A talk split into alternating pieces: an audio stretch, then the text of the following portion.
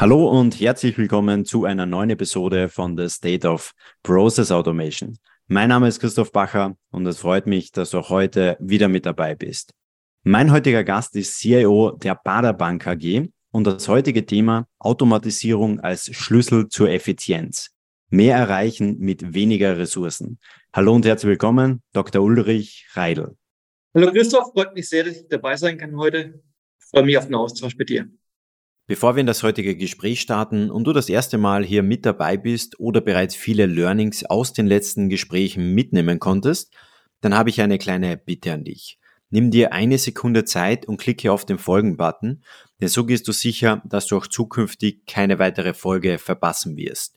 Und es würde mir extrem viel bedeuten, wenn du diese Folge oder den Podcast mit einer Kollegin oder einem Kollegen teilst. Denn so sorgst du dafür, dass noch mehr Personen von diesem Wissen profitieren und wir weiterhin viele spannende Formate für dich auf die Beine stellen können. Und nun zum heutigen Gespräch. Ulrich, es freut mich sehr, dass du dir ein paar Minuten Zeit genommen hast. Und bevor wir gleich in dieses spannende Thema eintauchen, erzähl gerne mal. Ich habe jetzt gesagt, du bist CEO der Bader Bank. Was machst du da genau und was macht die Bader Bank AG auch ganz genau? Ich bin CEO der Badebank seit ungefähr vier Jahren mittlerweile. Die Badebank ist circa 500 Mann groß. Wir sind eine Wertpapierhandelsbank, also keine typische Bank, wo man einen sagen wir, Hauskredit bekommt, sondern wir haben immer das Thema Wertpapier, Aktien, ETFs etc. als unser Hauptthema. In den Sachen machen wir sehr viele unterschiedliche Themen, erzähle ich gleich noch ein bisschen dazu, aber die IT ist ganz spannend in der Badebank, ist ziemlich groß. Also von diesen 500 Mann ist ungefähr ein Drittel aller Mitarbeiter sind IT-Mitarbeiter. Also die IT hat wirklich eine sehr, sehr große Bedeutung, weil wir ein rein eigentlich digitales Business machen. Wir haben am Ende nur Daten, Informationen, Nullen und Einsen, die wir verarbeiten. Ich selber bin seit vier Jahren mit dabei, war davor fünfeinhalb Jahre bei der Landesbank Baden-Württemberg, dort bei den beiden größten Töchtern als IT-Leiter tätig und davor seit 18 Jahren ungefähr in der IT ausschließlich tätig. Zu Anfang als Projektleiter bei einem KI-Unternehmen in Berlin und dann quasi verschiedene Themen äh, nach und nach gemacht in meiner Karriere. Seit den letzten zehn Jahren fast ausschließlich als CEO. Die Baderbank eigentlich und wir haben da sagen, sehr viele Themen zu tun innerhalb der IT, deswegen also viele Mitarbeiter. Ich bezeichne es immer gerne als eine Art Zehnkampf, den wir dort machen. Verschiedene Disziplinen, angefangen von klassischen Themen, von Bankenthemen wie Regulatorik, Überskalierung, Cloud, innovative Themen. Zuletzt auch so Themen wie Kryptohandel, die wir angehen. Sehr spannendes Umfeld. Also die Baderbank als Wertpapierhandelsbank, vielleicht kurz noch was dazu, hat es so das klassische Market Making halt. Also das heißt, wir kümmern uns darum, dass Preise gesetzt werden an Börse. Aber wir haben auch seit zehn Jahren ein neues Geschäftsfeld zum Thema Multi-Asset Brokerage. Da geht es darum, dass wir viel zusammenarbeiten mit Vermögensverwaltern, Neobrokern, so Kunden und Partnern, zum Beispiel Scalable, Finanzen.net, die vielleicht einige kennen, demnächst auch Smart Broker. Und das ist doch wirklich ein spannendes Business, weil wir sehr viel automatisieren müssen, um diese vielen Kunden abzudecken. Mittlerweile arbeiten wir dort mit einer Million Depots zusammen. Und es wird auch immer mehr, also starkes Wachstum erleben wir. Und im gesamten Börsenumfeld natürlich das ganze Thema auch Skalierung, Geschwindigkeit ein wichtiger Punkt. Da reden wir häufig nicht nur über Sekunden, wir reden teilweise über Millisekunden und noch weniger und haben auch das Thema Börsenöffnungszeiten als wichtiger Punkt, wo wir halt mittlerweile ja 407 mit dem Kryptohandel abdecken müssen. Also sind sehr viele verschiedene Aspekte, die gerade sehr, sehr zusammenkommen und das Ganze doch sehr spannend machen. Super spannend. Und lass uns da jetzt am besten gleich mal einsteigen. Du hast erwähnt, es ist extrem wichtig, dass ihr generell als Unternehmen natürlich effizient seid und da zählen eben nicht Minuten oder Stunden, sondern Millisekunden. Es muss extrem schnell gehen. Aber lass uns da jetzt nochmal so einen Schritt zurückgehen. Wir haben ja die Folge eingeleitet mit Automatisierung als Schlüssel zur Effizienz. Wenn du jetzt mal kurz beschreiben könntest, damals, wo ihr generell mit dem Thema Prozessautomatisierung angefangen habt, was waren da so die Auslöser oder die Anzeichen, die ihr identifiziert habt, warum ihr dann gesagt habt, okay, auf dieses Problem ist Prozessautomatisierung mal die erste Antwort? Als ich vor vier Jahren angefangen habe, gab es natürlich auch schon Prozessautomatisierung. Aber wir hatten da so, so einen wirklich starken Beginn mit dem Depotwachstum, was wir erlebt haben. Also vor mhm. vier Jahren hatten wir ungefähr 70.000 Depots und dann ging es doch recht rasant los, gerade mit Corona, als dann viele zu Hause gehandelt haben, dass dann immer mehr Depots dazugekommen sind. Und dieses Depotwachstum war eigentlich so ein großer erster Case, den wir versucht haben, durch Automatisierung abzudecken. Also wirklich die komplette Onboarding-Strecke von quasi KYC-Themen drin, aber auch so Themen wie Compliance-Prüfung, das ganze Thema Ident-Verfahren etc. Also der komplette Prozess end-to-end -end von der Information, die wir bekommen von unseren Partnern, wie zum Beispiel Scalable, bis hinten in das Kernbankensystem rein, haben versucht abzudecken, diese komplette Onboarding-Strecke. Und was ganz spannend damals war, als so eine Art MVP-Ansatz gemacht. Das heißt, sie haben versucht, erst ein Kleines abzudecken, um viele Sachen schon mal anzugehen, aber nicht komplett eine Gänze darzustellen, sondern etwas die ersten Themen live zu nehmen. Und es war auch das erste Projekt, das wir damals agil angegangen sind. Also nach Scrum und wir haben jetzt quasi nach und nach erweitert. Wir sind gerade zum Beispiel dabei, auch ausländische Adressen oder ausländische Kunden mit aufzunehmen. Auch andere Themen wie sowas wie Minderjährigenkonten, Gemeinschaftskonten, Kontoschließung, Kontoänderung. Das war quasi die nächsten Schritte in diesen ganzen schrittweisen, iterativen Vorgehen nach Scrum. Das äh, Produkt entwickeln wir weiter. Was ganz spannend war, als ich angefangen habe, waren so vielleicht mal 100 Anträge am Tag. Das hat häufig ein Mitarbeiter hinbekommen. Ungefähr war 100 Anträge pro Mitarbeiter, so eine Kenngröße, die wir hatten. Und dann quasi wurde es immer mehr. Und zum Glück haben wir rechtzeitig das Ganze noch entwickelt gehabt, weil zwischendurch haben wir mittlerweile 5000 Anträge pro Tag. Das muss man sich ja vorstellen, wenn einer 100 schafft am Tag manuell, dann sind wir bei 5000 Anträge, halt wären es 50 Mitarbeiter, die ich nicht anders machen lassen würde, als dieses Thema manuell zu bearbeiten. Und durch unsere hohe Automatisierungsquote, wir reden von ungefähr 80 Prozent mittlerweile, die wirklich vollautomatisiert durchlaufen. Andere Teile ist teilautomatisiert, haben halt abgedeckt, dieses große Wachstum trotzdem hinzubekommen und das Ganze halt sehr, sehr effizient. Und warum habt ihr euch jetzt genau für diesen Schritt entschieden, dass man gesagt hat, okay, von 100 Anträgen, jetzt bekommen wir plötzlich 5000. Warum habt ihr gesagt, wir müssen da die Prozesse vielleicht anders denken, automatisieren und nicht okay, passt, wir müssen einfach viel mehr Mitarbeiter einstellen. Am Ende wollen wir, dass unsere Geschäftsmodelle rentabel sind. Und es geht, glaube ich, an einigen Stellen halt nur, indem man überlegt, wie man effizient vorangeht. Es gibt natürlich Prozesse, die vielleicht nicht so häufig vorkommen, die seltener kommen, die nicht sehr komplex sind. Da kann man überlegen, ob sie manuell zu machen. Aber natürlich muss das Ziel sein, immer gerade bei auch Prozessen, die mit dem Wachstum skalieren, auch diese zu automatisieren weil sonst natürlich am Ende kann man nicht effizient das ganze Thema gestalten. Das ist, glaube ich, ein sehr gutes Beispiel dafür. Als ich angefangen habe, hatten wir 70.000 Depots, jetzt haben wir eine Million Depots. Ohne solche Unterstützungsprozesse ist es nur mit sehr viel Mitarbeitern möglich und dann extrem teuer und am Ende häufig auch nicht so gut für die Partner, weil einfach der Prozess in der Regel einfach länger dauert. Das heißt, wenn ich sowas nicht automatisiere, dann habe ich halt so einen Prozess nicht innerhalb von einer Minute abgefrühstückt, sondern dauert halt über mehrere Tage, wahrscheinlich bis dann neue Kunden angebordet werden. Wir wollen natürlich auch ein gutes Kundenerlebnis am Ende auch ermöglichen. Das heißt, so ganz kurz zusammengefasst, die Ergebnisse, die die ihr euch erhofft habt durch die Automatisierung von Prozessen, waren im Prinzip, dass ihr schneller skalieren könnt, dass die Anfragen schneller abgewickelt werden und am Ende dadurch auch die Kunden zufriedener sind. Ist es so richtig? Genau, das waren eigentlich die Hauptpunkte. Es hat effiziente Gestaltung des ganzen Prozesses, dadurch auch Skalierbarkeit überhaupt zu gewährleisten, ein bisschen auch das Thema noch Fehlerreduzierung hinzubekommen, aber am Ende auch unsere Kunden damit zufrieden zu machen, dass wir einfach diesen Prozess, diesen sehr wichtigen Prozess und das quasi erste Gefühl für einen Neukunden, das Onboarding sauber hinzubekommen und schnell hinzubekommen. Jetzt hast du gerade das Onboarding besprochen. Das heißt, das war so das erste große Projekt in Richtung Automatisierung, oder? Das war eigentlich, also zumindest der Zeit, wo ich da war, das erste große Thema beim Bereich Automatisierung. Es gab davor auch Automatisierung natürlich schon, aber es war das, quasi das erste große Programm oder Projekt, das wir angegangen sind in diesem Umfeld. Und warum habt ihr jetzt gesagt, okay, passt, Kunden-Onboarding ist wirklich so das erste Thema, das erste große Thema und warum nicht zum Beispiel wir haben intern andere Prozesse, die auch unseren Mitarbeitern extrem viel Zeit kosten. Lass uns diese mal automatisieren. Warum genau Kunden-Onboarding? Weil es ein Thema war, was damals wirklich sehr stark gewachsen ist, hat dazu geführt, dass wir viel Wochenendarbeit hatten, um auch diese Menge zu bewältigen. Und es hat sich aber angekündigt, dass noch mehr Arbeit dazukommt. Und ja, es war natürlich schon möglich, dass wir vorübergehend mit auch Unterstützung arbeiten. Aber wir haben gemerkt, es kann natürlich sein, dass das Wachstum stärker ansteigt und dann am Ende quasi nur mit einer automatisierenden Lösung überhaupt diese Mengen bewältigbar sind. Deswegen war so das erste Thema halt auch einen Schmerz aus den Fachbereichen rauszunehmen, die einfach extrem unter Last waren, sind auch teilweise Wochenendarbeiten hatten und das wollten wir einfach verhindern für die Zukunft. Und wenn du da jetzt vier Jahre, sagtest du, glaube ich, zurückdenkst, wo dieses ganze Projekt angefangen hat, was waren dabei so die größten Herausforderungen? Mit seinen größten Herausforderungen waren eigentlich ein sehr neues, innovatives Thema anzugehen, das gleichzeitig aber auch mit einem neuen Vorgehen, also mit dem agilen Scrum-Vorgehen und mit dieser Denke, dass man nicht beim Scrum-Vorgehen erstmal ein MVP macht.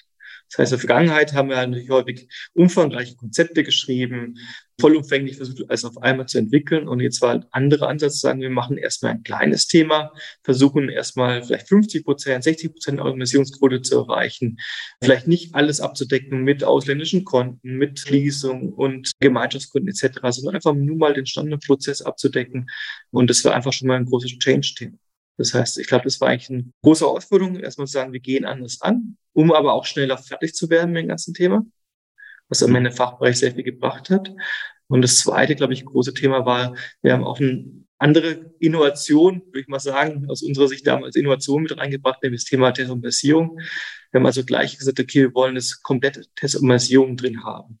Das heißt, bei jedem nächsten Change dass wir nicht alles wieder händisch durchtesten müssen, sondern gleich komplett alles automatisiert abtesten können. Das heißt, wir haben auch dort uns gleich eine Testfälle überlegt, die parallel dazu automatisiert. Auch da war natürlich die Frage, hm, ja, schwierig, das ist mehr Aufwand zum ersten Mal, brauchen wir es überhaupt zu Anfang? Und da den Fachbereich zu bezeugen, dass diese Innovation, also die Testautomatisierung sinnvoll ist, weil quasi bei jeder weiteren Testrunde, bei jedem weiteren Release, und wir wollten ja ständig auch Iterationszyklen haben, das extreme Vorteile und mittlerweile sind sie, glaube ich, sehr, sehr froh, dass wir Automatisierungsquote haben, auch im Testumfeld. Und du hast ja angesprochen, dass ihr so einen kleinen MVP zusammengestellt habt und dadurch es geschafft habt, diesen MVP schnell mal auszutesten. Jetzt gibt es Personen, die sagen, es war extrem schnell, es war innerhalb von zwei Jahren. Es gibt Personen, die sagen, es war extrem schnell, es war innerhalb von zwei Wochen. Was war so der ungefähre Zeitraum, wo ihr diesen MVP auf die Beine gestellt habt? Und spannend wäre dann auch, jetzt habt ihr diesen MVP auf die Beine gestellt. Wie habt ihr dann konkret dieses Feedback von den Kunden eingesammelt? Und was habt ihr mit diesem Feedback auch konkret gemacht? Also das initiale Setup würde ich sagen, zwischen dem ersten Product Backlog, was wir hatten, und dem dann Livegang des ersten MVP-Produkts, was auch produktiv genutzt werden konnte, war circa, würde sagen, so fünf, sechs Monate. Und ich würde sagen, das war schon recht schnell dafür, dass wir sowas erstmalig gemacht haben, das Umfeld und es dann auch gleich wirklich funktioniert hat. Wir hatten auch ein bisschen Sorge, deswegen haben wir da ein bisschen noch mehr Zeit reingesetzt in die Tests. dass natürlich, sobald wir diese Mengen verarbeiten und dann ein Problem ist im Prozess auftaucht, natürlich ganz viel Nacharbeit halt hätten. Deswegen war uns da ganz wichtig, dass wir da wirklich auch sicher sind, dass alles funktioniert dass wir auch dann bestimmte nicht Happy Pass Themen mit abprüfen oder aussteuern, wenn sie dann auftauchen. Und das haben wir sehr erfolgreich gemacht. Also seit dem Livegang hatten wir kein einziges Mal den Fall, dass wir irgendwas manuell korrigieren mussten, was wirklich sehr, sehr positiv war.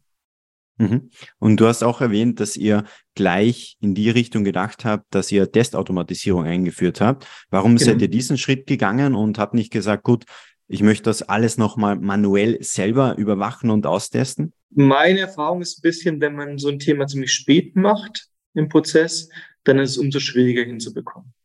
Weil dann viele Leute sagen, ja, jetzt kommt das nächste Thema, das nächste Thema, das nächste Thema. Und so irgendwann zu sagen, okay, wir wollen jetzt mal zwei Monate, ein Monat lang nur Testautomatisierung machen, fällt dann recht schwer in dem Prozess. Deswegen war meine Idee, es möglichst früh schon äh, hinzubekommen, dass wir quasi mit dem ersten MVP, mit dem ersten Live-Gang bereits die Automatisierung haben und die dann auch schon aktiv nutzen können. Natürlich macht man bei Automatisierung immer so einen ersten Schritt, dass man auch die Automatisierung ja testet. Natürlich der Test mhm. der Automatisierung ist dann wiederum ja, manuelles Vorgehen. Aber quasi bei jedem nächsten Iteration war das dann umso schneller, dass wir die nächsten Themen dann live nehmen konnten. Auch das war quasi eine gewisse Überzeugungstätigkeit für die Fachbereiche oder Richtung Fachbereiche, dass wir das machen. Und es ist auch ein, wir sagen, in dem Fall wirklich ein großer Erfolg gewesen, weil wir jetzt vorhaben, auch bei jeder neuen Entwicklung immer gleich das Thema Testautomatisierung mitzudenken. Mhm. Und du hast ja auch angesprochen, dass die Mitarbeiter am Anfang so 100 Anträge pro Mitarbeiter pro Tag bearbeitet haben. Dann ist es raufskaliert auf 5000 Anträge pro Tag pro Mitarbeiter. Und es hat ja auch dazu geführt, dass Mitarbeiter zum Beispiel Überstunden gemacht haben. Jetzt habt ihr diesen Prozess automatisiert. Und du hast erwähnt, dass ca. 80 Prozent der Prozesse oder des Prozesses dann automatisiert komplett durchlaufen. Wie hat sich dieser Schritt konkret auf den Arbeitsalltag der einzelnen Mitarbeiter von dieser Abteilung ausgewirkt? Ganz extrem. Also, weil es natürlich dadurch hier weniger zu tun gab in diesem Bereich. Das heißt, die Mitarbeiter konnten sich da mehr auf die Spezialfälle konzentrieren, die vielleicht komplexer und schwieriger sind und die auch gut und schnell bearbeiten. Und wir haben natürlich durch unser Kundenwachstum andere Themen noch erlebt in diesem Umfeld. Das heißt, durch mehr Kunden kommen natürlich mehr Anfragen auch rein, kommen natürlich auch mehr Bearbeitungswünsche rein, mehr Schließungswünsche etc. Also auch dafür ist danach mehr Arbeit und mehr Zeit geblieben. Aber ganz konkret quasi ist erstmal natürlich eine erhebliche Mehrarbeit weggefallen von, würde ich sagen, auch recht stupider Arbeit, weil dieser Prozess jetzt sehr ja, identisch immer abgelaufen ist in mhm. vielen Umfällen und ja, auch nicht so besonders anspruchsvoll war. Und gibt es auch noch andere Themen, die ihr bereits umgesetzt habt? Ja, wir sind schon dabei, andere Themen abzudecken. Das Thema Schließung, Bearbeitung decken wir ab. Wir sind dabei, das Thema Gemeinschaftskonten, Minderjährigenkonten anzugehen und haben noch diverse weitere Themen auf unserem langen Product Backlog, das wir schrittweise angehen und vorantreiben wollen. Was darüber hinauskommt, wo wir uns auch aktuell beschäftigen, ist halt durch die vielen mehr Kunden, also haben wir viel mehr Kundeninteraktion. Da bauen wir auch aktuell ein neues Portal auf und überlegen auch dort, wo wir vielleicht strategisch sinnvoll Sachen zukünftig äh, automatisiert, vielleicht sogar mit KI-Unterstützung bewältigen können, sodass Kundenanfragen vielleicht in Zukunft auch mhm. schneller, besser bearbeitet werden können. Sehr, sehr spannend. Und wir haben ja am Anfang gesagt, mit weniger Ressourcen mehr zu erreichen. Wir haben jetzt nämlich gerade darüber gesprochen, wie sich auf die Mitarbeiter ausgewirkt hat. Aber spannend wäre natürlich auch, wie habt ihr es dann gemessen, wie es sich auf die strategischen Ziele des Unternehmens ausgewirkt hat? Ja, es haben wir gemessen anhand von verschiedenen KPIs. Wir haben natürlich zum Beispiel also ganz operativ die Durchlaufzeiten gemessen. Mhm. Die Durchlaufzeiten wiederum haben Einfluss darauf, wie zufrieden die Endkunden sind und auch zufriedener Partner ist. Und ich glaube, dieses Wachstum, was wir hingelegt haben von diesen 70.000 Depots auf eine Million, sagt, glaube ich, schon einiges daraus aus, dass wir es geschafft haben, sowohl bestehende Kunden weiter auszubauen, als auch jetzt weitere neue Kunden zu gewinnen, zum Beispiel Smartbook als wirklich ziemlich großen neuen Kunden, der einfach sieht, dass wir halt viel Fähigkeit mitbringen in kompletten Prozess, und das natürlich auch Anspruch oder Ansporn ist, für weitere Kunden zu uns zu kommen. Und habt ihr da auch, wir haben jetzt eben schon eigentlich in Richtung Lösung gedacht, sprich der Prozess ist automatisiert, gehen wir da noch mal einen Schritt zurück, wo ihr gerade nachgedacht habt, dass ihr diesen Prozess automatisieren wollt. Habt ihr dann den Prozess, so wie er aktuell abgelaufen ist, einfach genommen und habt gesagt, ja passt, genauso wie er ist, automatisieren wir ihn? Oder wie seid ihr da genau vorgegangen bei der Analyse des Prozesses? Ob es überhaupt Sinn macht, diesen Prozess so wie er ist, eins zu eins zu automatisieren. Wie seid ihr da vorgegangen? Wir haben damals natürlich eine Analyse gemacht, wie man sowas am besten aufsetzt und wie der Prozess am besten ablaufen soll. Es gab auch davor schon eine kleine Automatisierung in dem Umfeld. Es war aber doch teilweise viel händische Arbeit und das Tool, was wir damals hatten, war nie, wirklich nicht sehr gut. Das heißt, wir haben das abgelöst und den Prozess dann grundlegend eigentlich neu gedacht. Mittlerweile haben wir dafür wirklich ein auch durchgängiges Vorgehen, weil wir sagen, dieser Prozess der Automatisierung von, von Fachbereichsprozessen ist eigentlich ein Thema, das immer wieder vorkommt.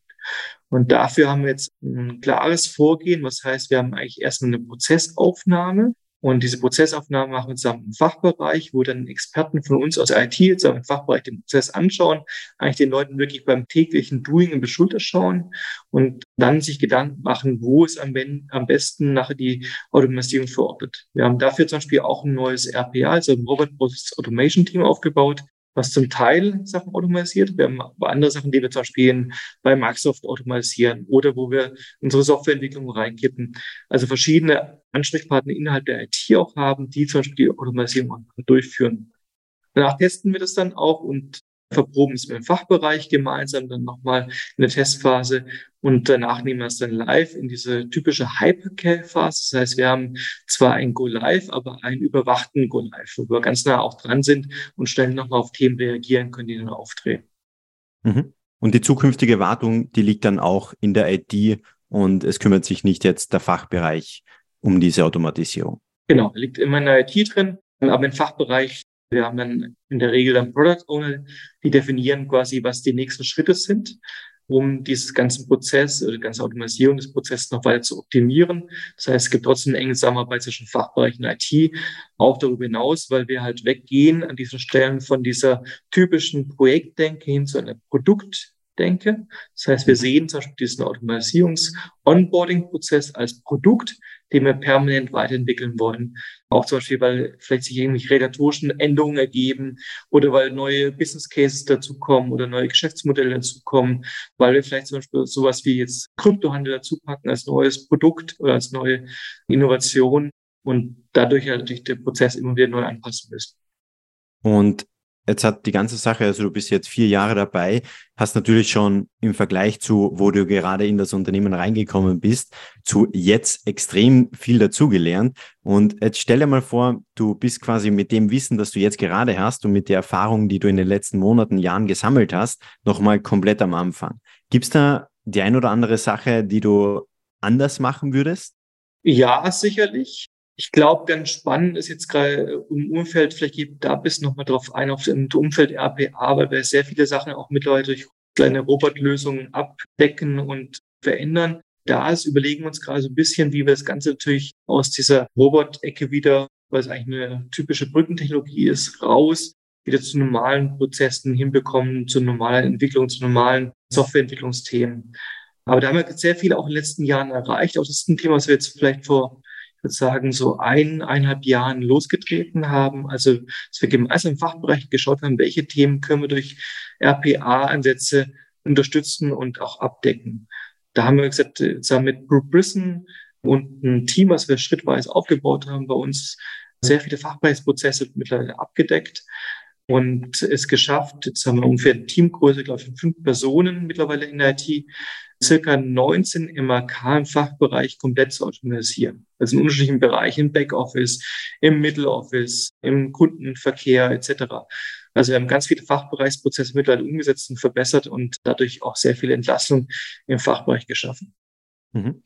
Aber ihr geht nicht in die Richtung, dass ihr sagt, Citizen Development ist ein Zukunftsgedanke und wir schauen, dass der Fachbereich selber Prozesse automatisiert, sondern ihr sagt, klar, uns ist wichtig die Zusammenarbeit zwischen Center of Excellence oder IT-Abteilung mit dem Fachbereich und der Fachbereich soll quasi die Expertise im jeweiligen Fach haben und die IT unterstützt dann von der technischen Seite. Ist es so korrekt? Ja, so würde ich sagen, weil meiner Kenntnis nach ist diese Kombination das Beste.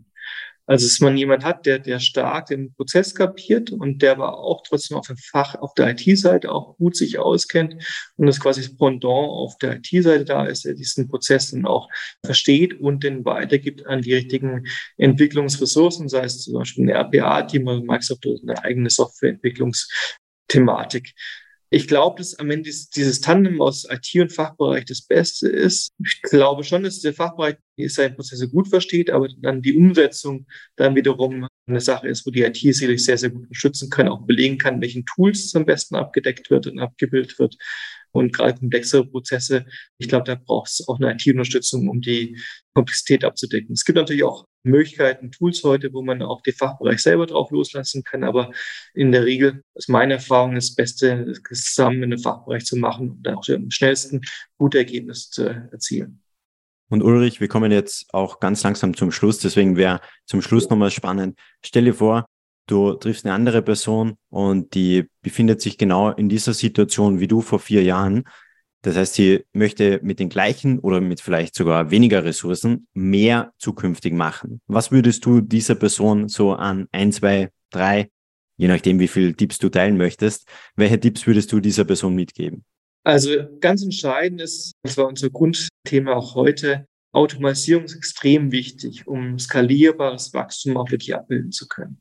An ganz vielen Stellen merken wir aufgrund des starken Wachstums, wir in den letzten Jahren erlebt haben, dass ohne Automatisierung das ganze Thema nicht möglich ist.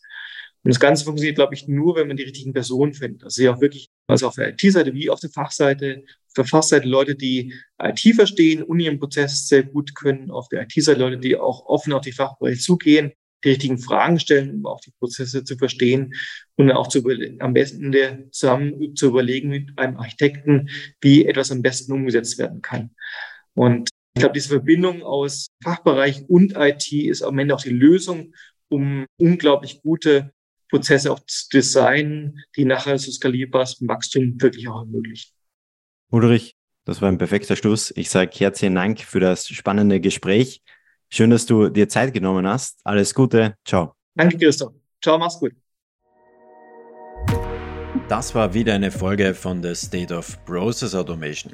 Schön, dass du wieder mit dabei warst und es ist wirklich unglaublich, wie schnell die Community rund um State of Process Automation aktuell wächst. Mittlerweile sind es mehr als 2000 Personen, die hier regelmäßig zuhören und deshalb möchte ich diesen Moment kurz nutzen, um einfach mal Danke zu sagen.